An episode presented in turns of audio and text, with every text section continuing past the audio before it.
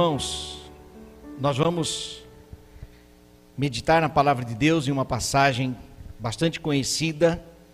O tema desta mensagem tem tudo a ver com o texto, as bem-aventuranças. Pastor, o que, que significa bem-aventuranças? Significa felicidade. Jesus, ele iniciou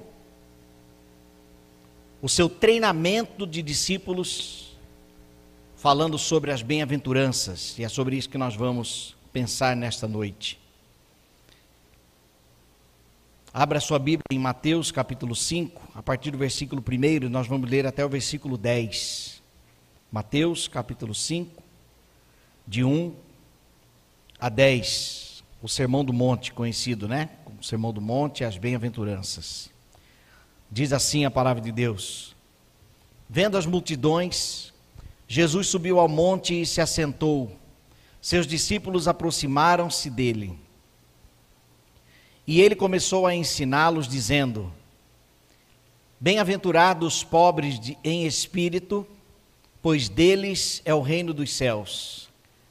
Bem-aventurados os que choram, pois serão consolados. Bem-aventurados os humildes, pois eles receberão a terra por herança. Bem-aventurados os que têm fome e sede de justiça, pois serão satisfeitos. Bem-aventurados os misericordiosos, pois obterão misericórdia. Bem-aventurados os puros de coração, pois verão a Deus. Bem-aventurados os pacificadores, pois serão chamados filhos de Deus. Bem-aventurados os perseguidos por causa da justiça, pois deles é o reino dos céus. Oremos. Senhor, aqui está a tua palavra a tua igreja, o teu espírito e manifesta, Senhor, para a glória do teu nome e para a edificação do teu povo. Este aprisco pertence ao Senhor. Em nome de Jesus. Amém. Jesus está falando aqui com os apóstolos, aqueles que ele convocou para dá continuidade à sua missão, essa continuidade aqui é entre aspas, né? Porque passa a ser a missão dos apóstolos, porque Jesus cumpriu a sua missão quando morreu na cruz, ressuscitou e fez discípulos, né? E deu a e deixou a grande comissão para eles. Então, Jesus está conversando com os apóstolos, ele, ele vê a multidão, então por isso sobe um monte e ali os discípulos se assentam junto com ele e então Jesus passa a ensinar. O início do Sermão do Monte, que na verdade é um conjunto de sermões que Jesus vai dar aqui para os discípulos, tem a ver com esta fase de conhecimento teórico sobre o reino de Deus. E depois que eles descem do monte, vem a parte prática, onde Jesus opera milagres, Jesus mostra como fazer, como amar, como renunciar como ajudar as pessoas, e então ele passa para uma outra fase de enviar os discípulos de dois em dois. Então, neste contexto, Jesus, então, está fazendo, exercendo a sua missão de, de mestre, de rabi, de professor, aquele que conhece os valores do reino dos céus.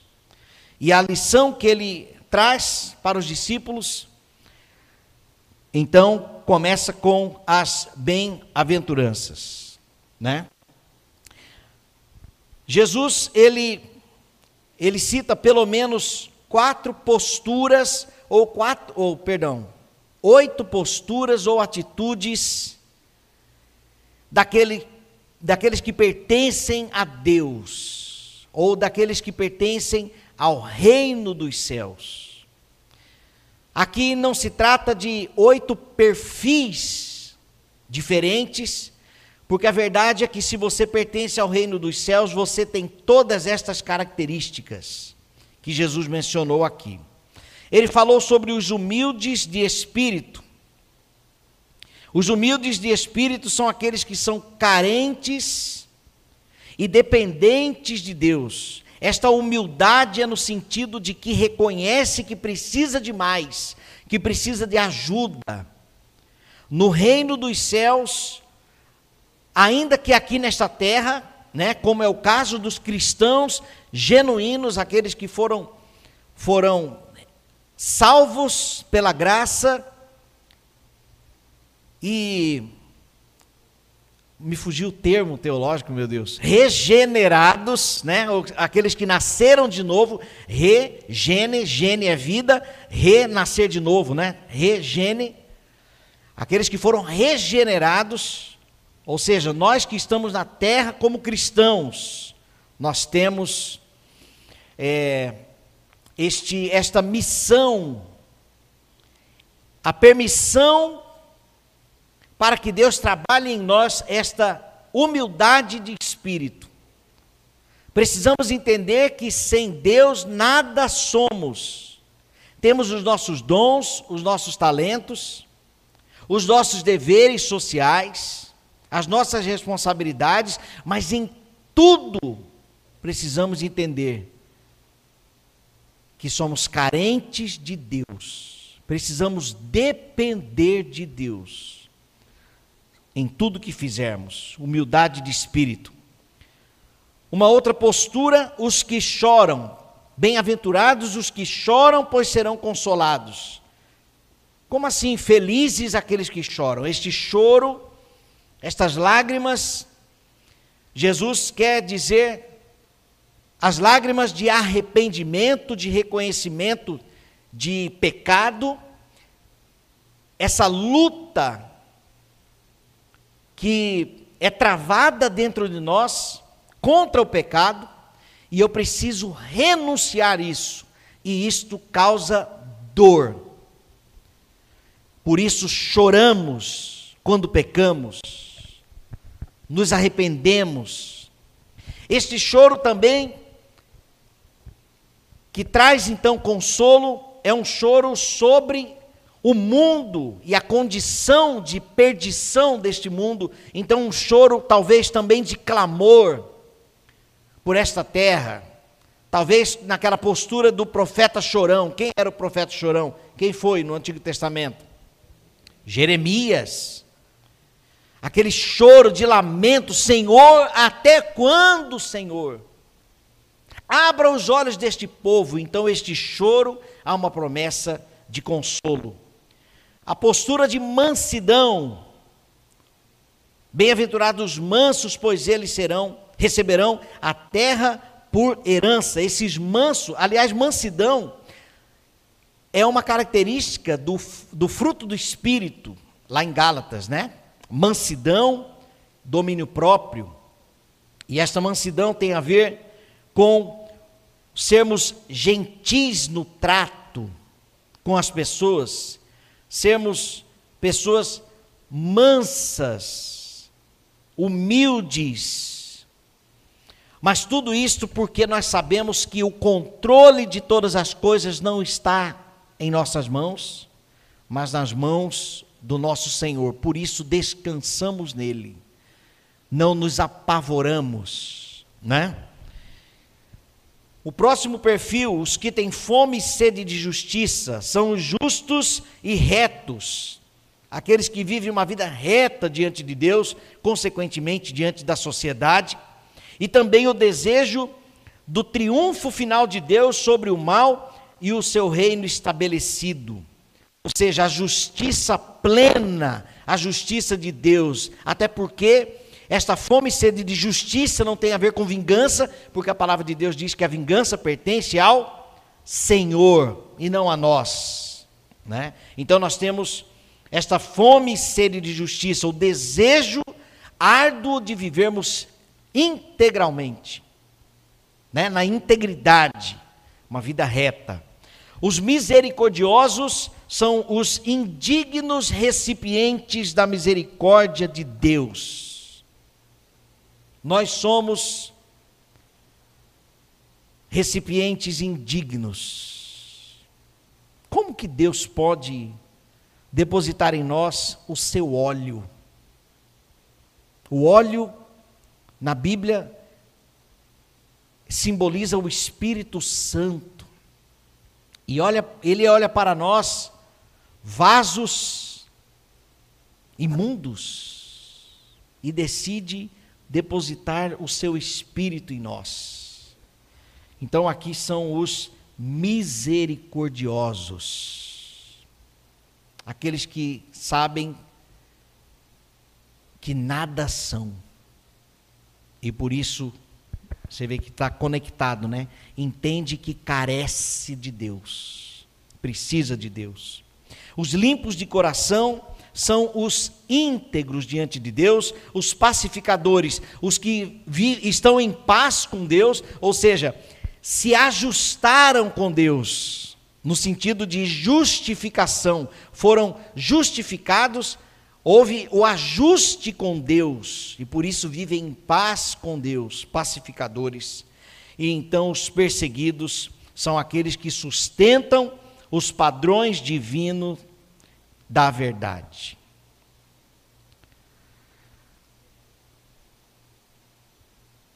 Quando viveremos tudo isso?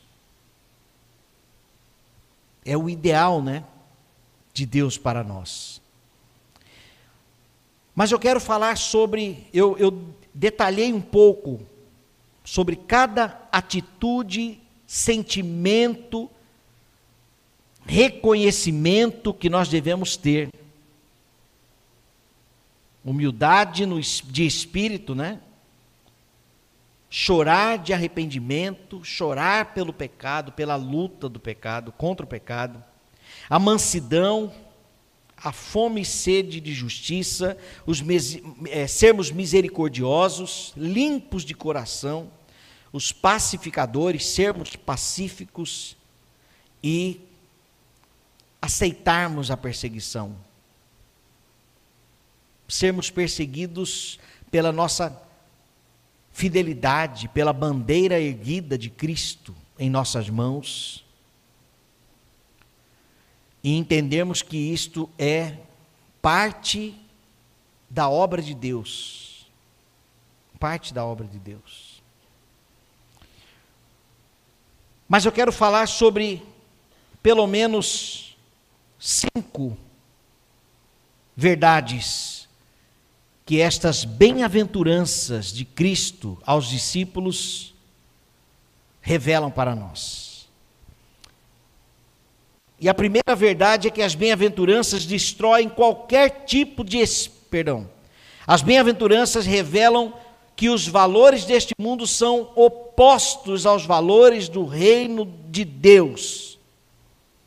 Entendam que o Rei dos Reis o Senhor dos Senhores, o Todo-Poderoso, encarna, o Verbo se fez carne, habitou entre nós, e quando ele senta para treinar os seus soldados, a primeira coisa que ele ensina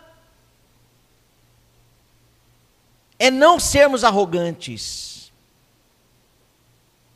temos uma postura completamente inversa daquilo que este mundo prega.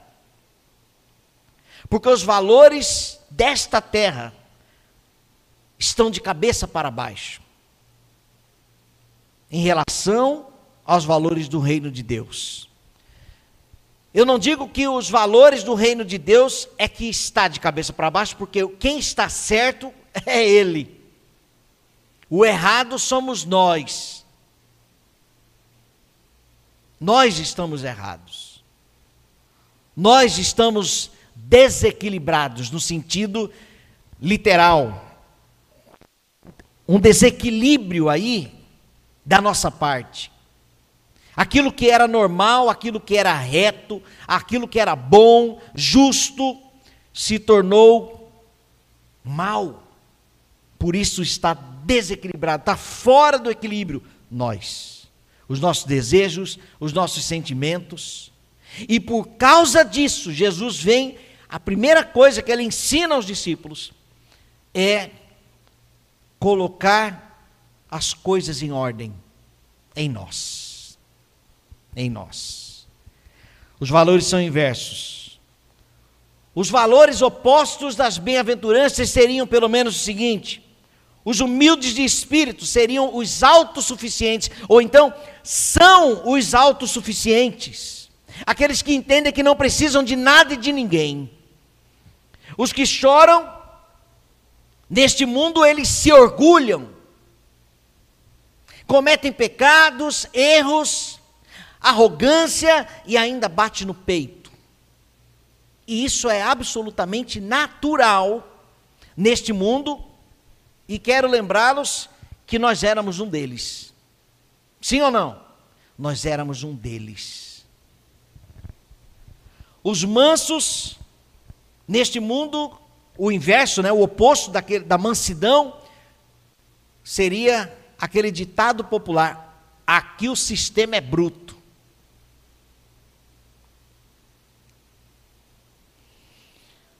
A fome e sede pela justiça, ou seja, o oposto daquilo que é reto e justo, é a atitude de um impostor, de um mentiroso. Os misericordiosos, ao invés de terem misericórdia, empatia, são os oportunistas ou atitudes de oportunistas, porque não são especificamente pessoas, mas atitudes oportunistas, egoístas, repelentes. Ao invés de ser empático, de se colocar no lugar, no lugar do outro, que é na verdade um individualismo. Os limpos de coração, os falsos e também oportunistas, os pacificadores, aqueles que têm paz com Deus, na verdade tem, são, têm as atitudes de, dos inimigos de Deus. Esta semana Aconteceu no Canadá, um pastor que foi, que, que lá ele é um, um pastor é, é bastante conhecido, ele foi realizar, ele divulgou pelas redes sociais de que faria um batismo é, em um lugar público, um local, um rio, alguma coisa assim, e foi divulgado, e naquele, e no dia do batismo, ativistas gays foram lá para vaiar, para humilhar, e mesmo assim ele realizou o batismo, no final ainda vibrou com aquele novo convertido ou aquela pessoa que entregou a vida a Cristo, debaixo de inimigos de Deus. Aqueles que não aceitam. E aqui, por favor, eu não estou falando que todo gay é inimigo de Deus. Mas eu estou falando de inimigos de Deus atitudes deste mundo. E os perseguidos, aqueles que os aqueles que perseguem. Hoje nós podemos ser perseguidos, mas talvez sem Cristo nós seríamos os perseguidores. Então, os, as bem-aventuranças revelam que os valores deste mundo são inversos aos valores do reino de Deus. A segunda lição, a segunda verdade sobre essas bem-aventuranças é que elas destroem qualquer tipo de espírito legalista. E aqui Jesus, é claro que ele está combatendo os fariseus e os escribas que, que tinham conhecimento da lei e que eram rígidos em cobrar dos fiéis que fossem rigorosos em cumprir as leis. Mas Jesus vem com o óleo. Sabe quando você vai fritar um bife? E você acende o fogo da frigideira e você coloca o bife sem óleo. O bife frita, frita. Mas na hora que você vai virar, né? Está lá colado. Mas se você coloca o óleo antes e você joga o bife, ele tranquilamente, você manuseia ele ali, tranquilamente. Aí você vira ele. Está tudo certo, com o óleo. Jesus vem trazer o óleo o óleo. Não é A vida, Jesus veio ensinar que a vida não é isto você pode, isto você não pode, faça assim, tem que ser desse jeito, e cumpra dessa forma, e não vá por aqui. Não, nós não somos robôs. Jesus veio trazer o óleo. Trata-se de relacionamento, de humildade, trata-se de amor. Amor tempero. Sabe? É isso que Jesus veio trazer. Então, as bem-aventuranças destrói o espírito legalista. C.S. Lewis disse: a religião não é um, o credenciamento de caráter. Dodd também, num comentário bíblico, ele diz: os preceitos de Cristo não são definições estatutárias como as do código mosaico, mas sim indicações de qualidade e da direção de ação que deve ser aparentes, mesmo, mesmo nas mais simples atitudes. As lições de Cristo não são definições estatutárias. Estatutárias. Existem grupos, existe um grupo que eu participo, em que parece que as pessoas esquecem do, do óleo, do relacional e parece que querem tratar tudo debaixo de estatutos, de regras. E não é isso. No reino dos céus tem óleo, tem amor, tem paciência, renúncia. Tanto que Jesus resumiu todas as leis em amar a Deus sobre todas as coisas e amar o próximo como a si mesmo. Por que, que eu uso cinto de segurança? Por causa dos. Lá em Cuiabá são os amarelinhos. Aqui o pessoal veste meio que de marrom, né? Eu, eu é, SMTT, né? Eu uso o cinto de segurança por causa deles? Eu não. Não que eu não estou nem aí para eles. Não, o tom não é esse. É porque a questão não está relacionada a regras, a leis. Não é isso mais. Tem a ver com o amor para com a minha vida. Eu não ando a 150 por hora, se bem que eu tenho umas multas aí de, de velocidade. Mas assim, nada absurdo. Nada, nada absurdo. É um vacilo, pisei um pouco, opa, já foi. Mas eu não ando a 150 por hora porque eu me amo. Porque eu amo a minha família que está dentro do carro. Então, percebe? Ah, não, tem uma placa ali 80, beleza, vamos a 80. Isso é legalismo. Agora, com amor, até as placas caem por terra. Estão entendendo? Até as placas caem por terra. Eu não preciso das placas. Se eu amar o meu próximo, tomarei cuidado. E as bem-aventuranças vêm neste tom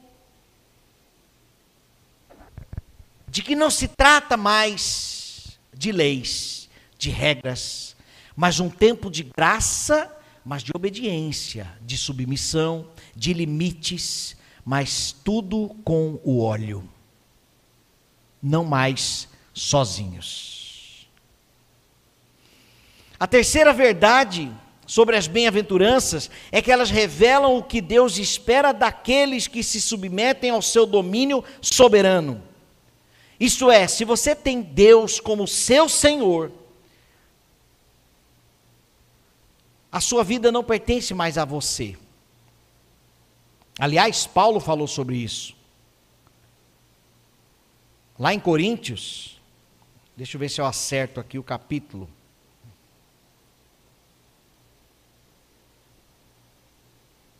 1 Coríntios 8. Olha só, versículo 11.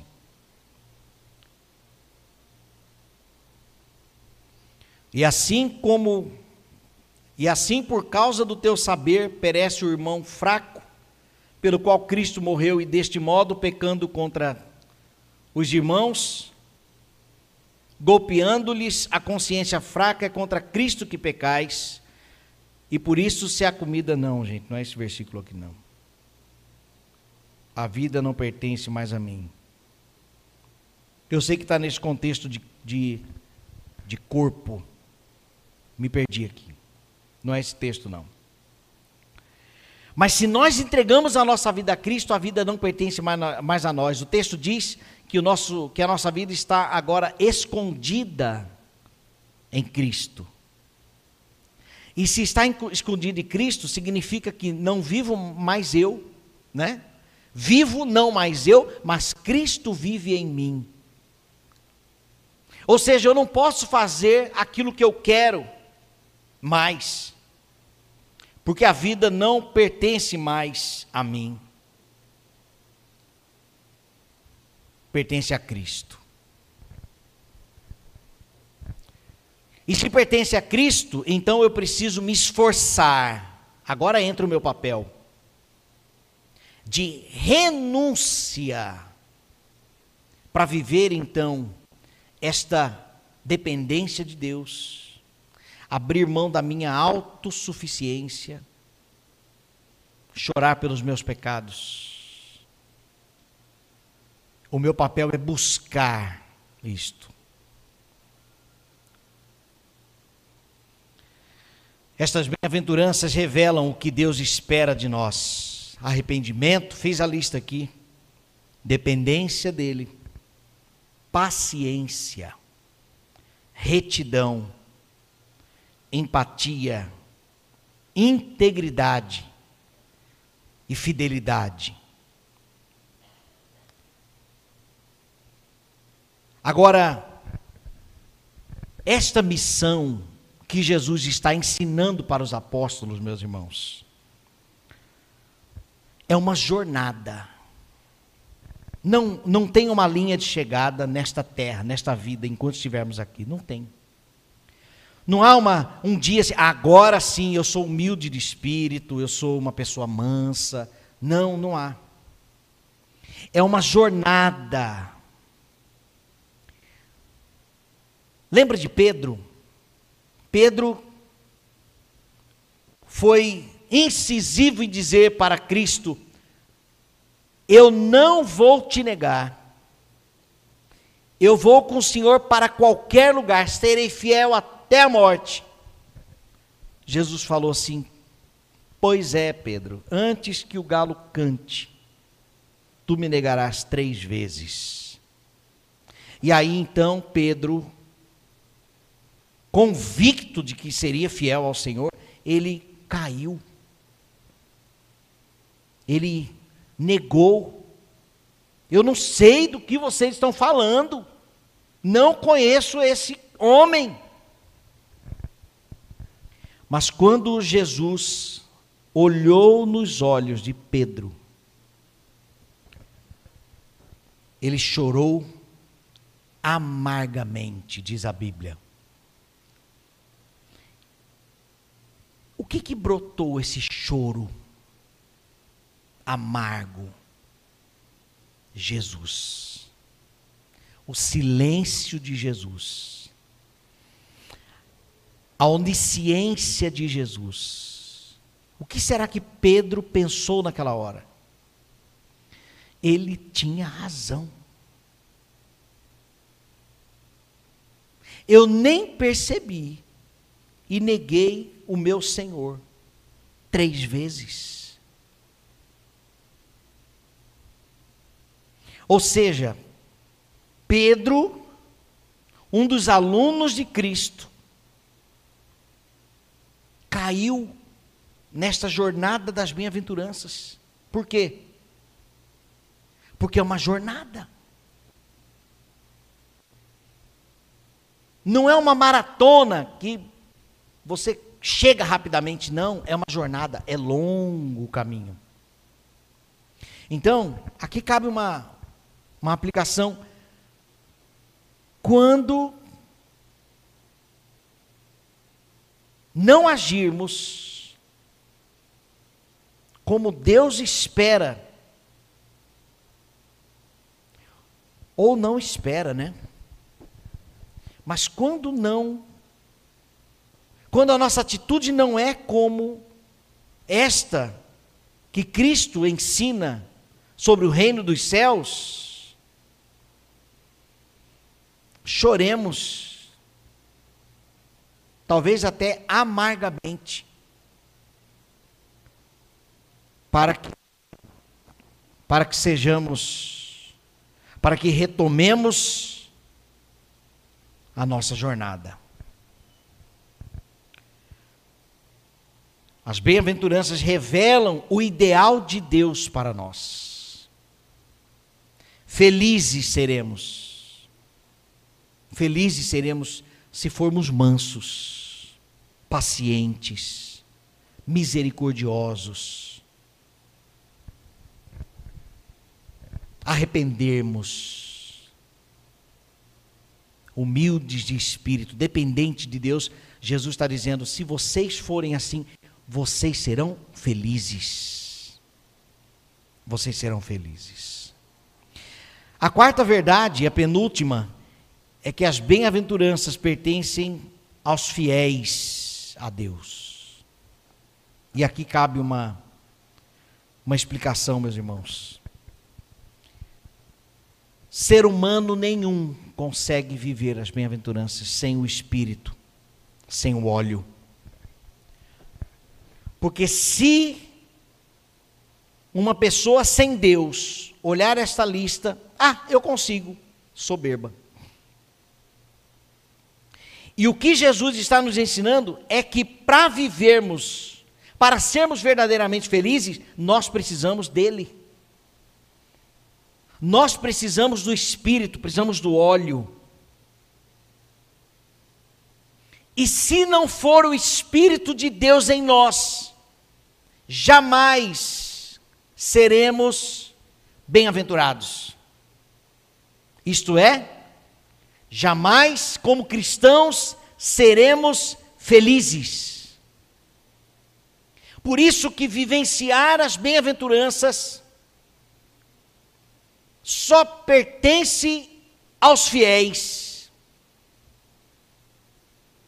Porque os fiéis a Deus já têm o Espírito, receberam do Espírito, Efésios capítulo 1, versículo 13. Aqueles que ouviram e creram no Evangelho foram selados pelo Espírito Santo da promessa. Então, selados pelo Espírito, nós temos então tudo para sermos verdadeiramente felizes, bem-aventurados. Porque com o Espírito Santo compreenderemos a necessidade que temos de, de Deus, nosso Senhor. Os nossos olhos estavam fechados como de, Paulo, como de Saulo, mas quando Jesus, quando ele tem um encontro com Jesus, os olhos dele se abrem. E aquele que era perseguidor passa a ser perseguido ao ponto de morrer por causa de Jesus. Ele foi feliz ele foi feliz. Eu lembro que quando eu me converti, as pessoas vinham e falavam assim: agora é só igreja? Agora você só pensa em igreja? Agora é só Bíblia? E o que, que é isso, gente? Isso tem a ver com a verdadeira felicidade. Tem a ver com a verdadeira felicidade. Mas há, como nós sabemos, há as nossas crises, e vou dizer aqui crises carnais, de que às vezes parece que a gente quer que prevaleça aquilo que a gente quer. O nosso egoísmo, a nossa vaidade, o nosso orgulho, a nossa soberba. Parece que Tem hora que a nossa carne grita para o lado de cá, mas nós não podemos alimentar o nosso eu. Nós não podemos. Nós temos que alimentar o Espírito de Deus. Convivendo com o povo de Deus, lendo a palavra de Deus, aprendendo da palavra de Deus, meditando no que a vida tem trazido para nós de dificuldades e observando aonde, o que, que Deus quer de mim neste momento e, e extrair as lições. Amadurecimento, desertos da vida, a escola prática de Deus. Então nós temos que desfrutar dessa felicidade a partir do dia em que entregamos a, a, nossa vida a Cristo. O Espírito passou a habitar em nós, em nós, nós já temos a felicidade de forma bruta, vamos dizer assim. E que esta precisa ser lapidada. Nós vamos desfrutar dessa felicidade conforme as nossas renúncias, conforme a nossa paciência for aumentando a nossa misericórdia, esse exercício de se colocar no lugar do outro responder num tom ameno. Agora eu quero lembrar os irmãos que nada disso é fácil, não é. Mateus, eu, eu acho que meu microfone baixou um pouco. Eu estou sentindo que eu estou forçando um pouco mais. Por gentileza. A nossa postura é de, deve ser de de desconectar deste mundo. É claro que nós temos, é, Jesus disse isso em João 17, não peço que tire-os do mundo, né? Não significa, desconectar do mundo significa que você vai para um mosteiro, né? Fazer um, um, um voto de pobreza e castidade, porque nada no mundo presta. Não, não é isso não.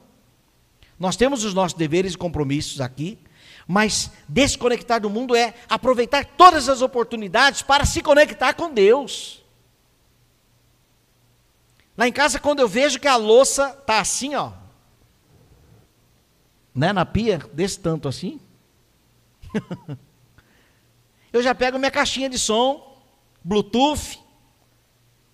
Bom, aqui, pelo tanto de louça, vai uns 50 minutos lavando. Aí eu escolho um sermão nos 50 minutos. Então é nós aproveitarmos as oportunidades para nos conectar com Deus. Na hora do rush, está é, é, com congestionamento em todo lado. Coloca um hino de louvor. Agora nós não estamos mais reféns aos CDs ou às rádios. Aquilo que a rádio tocar é aquilo que eu vou ouvir. Não. Você escolhe o que você quer ouvir. E aí então você aproveita aquele momento para se conectar com Deus. É deste neste sentido que eu estou dizendo, essa desconexão com o mundo. É nos conectarmos com Deus. Por quê, meus irmãos? Porque quanto mais nós alimentamos do espírito, mais oportunidade damos para o Espírito trabalhar em nós, mortificar a nossa carne, e aí, consequentemente, seremos felizes de verdade bem-aventurados. Seremos misericordiosos por causa do Espírito, não por nós mesmos. As bem-aventuranças, então, elas pertencem aos fiéis. Se você não tem, se você ainda não entregou sua vida a Cristo, como disse o diácono Alberto, Hoje é o dia que você tem para entregar sua vida a Cristo. E aí sim fazer parte da família de Deus, do reino de Deus. E Deus então passará a trabalhar em seu coração. E você desfrutará da verdadeira felicidade. Eu não vou dizer aqui a felicidade que nós vivemos, porque nós já somos o povo de Deus. Não, por quê? Porque é uma jornada, é uma caminhada. Não é da noite para o dia mas é pela misericórdia de Deus, dia a dia, tomando a cruz e seguindo a Jesus. E quinto e último, as bem-aventuranças. Esse aqui são recheadas de promessas, de bênçãos para esta terra e a terra vindoura. Jesus, ao mencionar as atitudes que nós devemos ter, ele cita as bênçãos que nós vamos receber. Graça de Deus. Olha aqui. Bem-aventurados os humildes de espírito, pois deles é o reino dos céus. Olha aqui a promessa de bênção. Bem-aventurados que choram, porque serão consolados. Está no futuro também. Bem-aventurados os mansos, pois eles receberão a terra por herança. Bênçãos. Bem-aventurados os que têm fome e sede de justiça, pois serão satisfeitos. Os misericordiosos obterão misericórdia. Os puros de coração verão a Deus. Os pacificadores serão chamados filhos de Deus. Só bênção. Os perseguidos, deles é o reino dos céus. Que felicidade estamos buscando? Jesus não fala em nenhum tipo de felicidade desta terra. Ele não fala de riquezas materiais. Ele não fala de zona de conforto, de bem-estar pleno, não. Porque a verdadeira felicidade no reino dos céus tem a ver com renúncia nesta terra. E por causa de Cristo, o seu Espírito em nós, renunciaremos com alegria. Com alegria. Fazendo comparativo, antes da minha conversão, sexta-feira, sete da noite, eu deitava para dormir. Mas para dar uma descansadinha, para dez horas, levantar, botar a roupa e ó, rua, festa, farra. Quando eu me converti, eu me questionava, sexta-feira, oito da noite, eu indo deitar para dormir de verdade. E eu pensava assim: aonde está a minha vontade de sair. A minha alegria estava em deitar e descansar, e está tudo bem. Porque a fonte da alegria passou a habitar em mim. Com o Espírito de Deus, a verdade é que nós não precisamos de mais nada para sermos felizes. Porque nele e na obediência seremos verdadeiramente felizes. Será que você não está correndo atrás de algo, achando que é isso que te fará feliz? Às vezes eu, com a juventude, falo, Maranata, Senhor. Aí tem alguns jovens que falam assim, pastor, espera um pouco. Deixa casar primeiro. Será que nós precisamos de um casamento para ser feliz? Nós precisamos do Espírito Santo de Deus para sermos bem-aventurados e desfrutarmos daquilo que Deus tem reservado para os seus. Uma paz inexplicável diante das tribulações, uma paz. Uma esperança diante de um diagnóstico onde os médicos não sabem o que fazer, nós temos uma esperança viva no Senhor. Porque o Espírito passa então a habitar em nós. Graças a Deus por isso. O lugar no reino dos céus, o consolo do Espírito, a terra por herança, satisfação, a misericórdia, veremos a Deus, seremos chamados filhos de Deus nós jamais nos arrependeremos por termos sido fiéis a Deus ou perseverado até o fim. Jamais. Eu nunca vi um cristão genuíno, arrependido por ter vindo na igreja, arrependido por ter lido dez capítulos da Bíblia num dia, vinte, arrependido por ter sido paciente. Deus trará as recompensas para nós. O Senhor trará as recompensas. Felizes seremos quando formos mansos, pacientes, misericordiosos. Felizes seremos quando chorarmos. Felizes seremos. Nunca nos arrependeremos de ter optado pela obediência ao Senhor ou por uma postura que agrada a Deus. Isso nunca nos trará arrependimento. Para encerrar, meus irmãos, quero aplicar essas lições. Seja astuto quanto às propostas e valores deste mundo. Segundo, viva em paz com todos os homens. Terceiro, aprenda constantemente o que o Senhor espera de você. O que, que Deus espera de você? Nós precisamos aprender. E está na palavra de Deus. Quarto, dependa de Deus em sua caminhada cristã. Pastor, eu não quero ler a Bíblia. Tem uma palavra para você. Está tudo certo aí. É a sua carne que está dizendo. Mas não dê atenção para ela, não. Porque a sua carne realmente não vai querer ler Bíblia, coisa nenhuma. Porque é oposta. A sua carne, a nossa carne é oposta ao Espírito. Então, o dia que você não quiser ler a Bíblia, fala assim: carne, você. Aqui não, agora que eu vou ler. E vai lá e leia. Pastor, pastor não, Deus, não tenho vontade de orar, cai de joelho e ora, fala com Deus.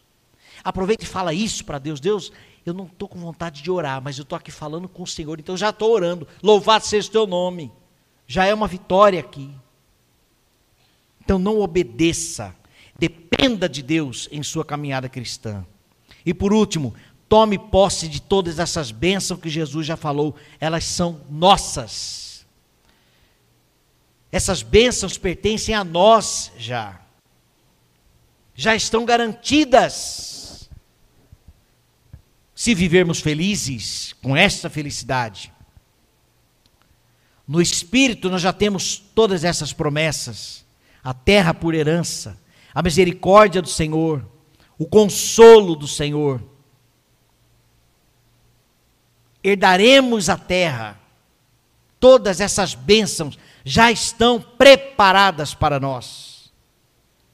Mas por causa de Cristo, e do seu espírito que passou a habitar em nós. Caso contrário, legalismo, religiosidade, dogma, fardo, igreja de manhã e de noite, para quê? Sem o óleo, sem o óleo. Eu quero orar pela igreja nesta hora. Quero orar por você. Feche seus olhos. Feche seus olhos. Senhor, nós queremos declarar, nós queremos declarar ao Senhor aqui, que nós precisamos inteiramente do Senhor. Ai de nós se dermos um passo sozinhos. Ai de nós se tentarmos ser autossuficientes. Nós reconhecemos que o Senhor tem o melhor para nós e é isso que nós queremos, é isso que nós desejamos. Nós queremos ser felizes, segundo as palavras de Jesus. Queremos ser felizes por chorarmos de arrependimento. Queremos ser felizes na mansidão, felizes nas atitudes pacíficas.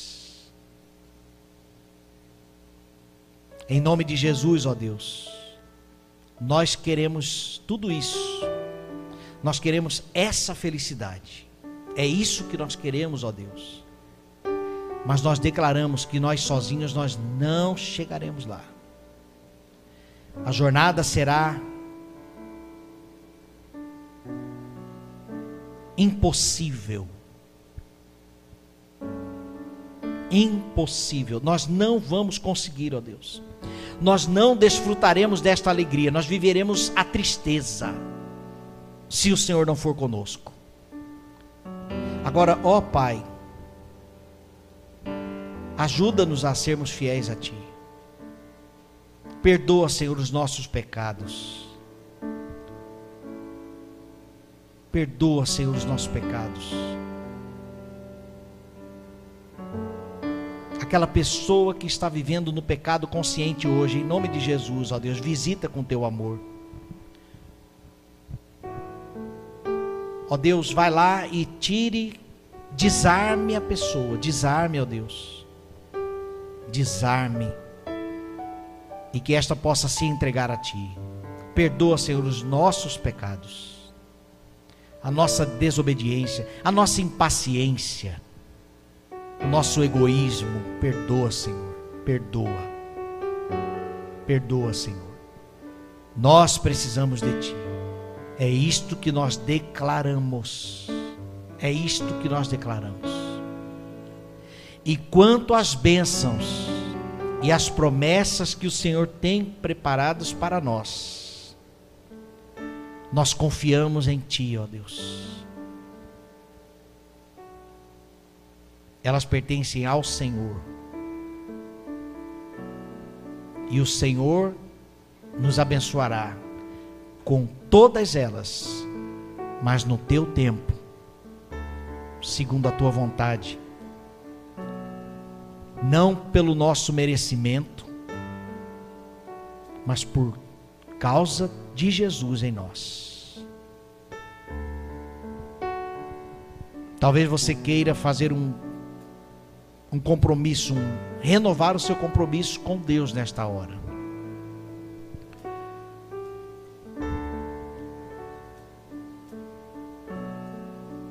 Se essa for a sua vontade, Diga para Ele isso. Senhor, eu quero renovar o meu compromisso com o Senhor, de depender de Ti, de buscar a Tua palavra, buscar os Teus conselhos, de andar de novo com a Tua igreja, de me alimentar com os hinos, com os cânticos espirituais, de substituir aquilo que é maldição que eu coloquei dentro de casa, tirar de lá de abandonar os pecados. Em nome de Jesus, ó Deus, receba os arrependidos de coração.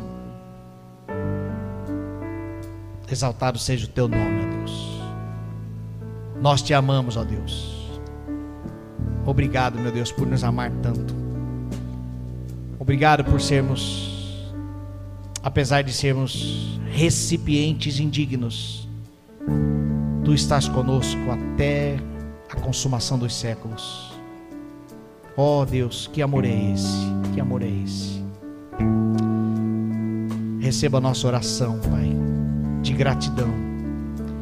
Estamos voltando para casa, Senhor, nesta noite, cheios do Teu Espírito, porque o Senhor nos visitou.